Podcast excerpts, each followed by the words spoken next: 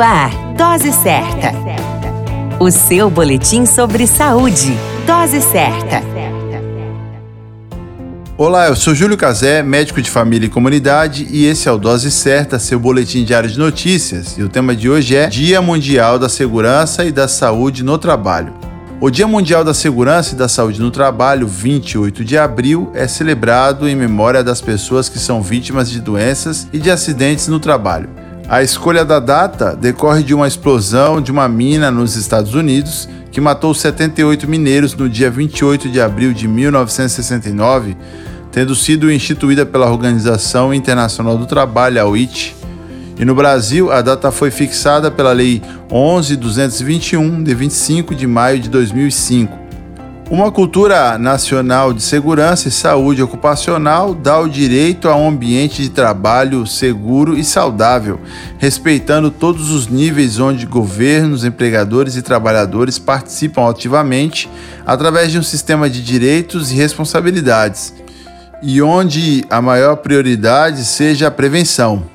Atualmente, ainda existem por parte de gestores, empregadores e trabalhadores a despreocupação com as medidas preventivas e de saúde laboral, o que culmina com acidentes e adoecimentos desnecessários.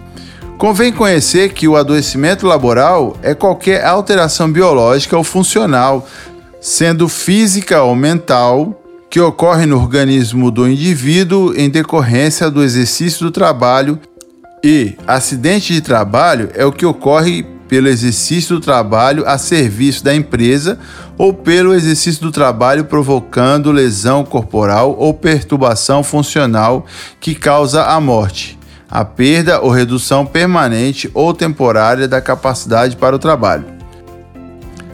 A dica importante é que, para um ambiente de trabalho harmonioso, é necessário o comprometimento das três esferas participantes: os trabalhadores, os empregadores e os gestores. Somente assim teremos um ambiente preventivo e protegido de acidentes.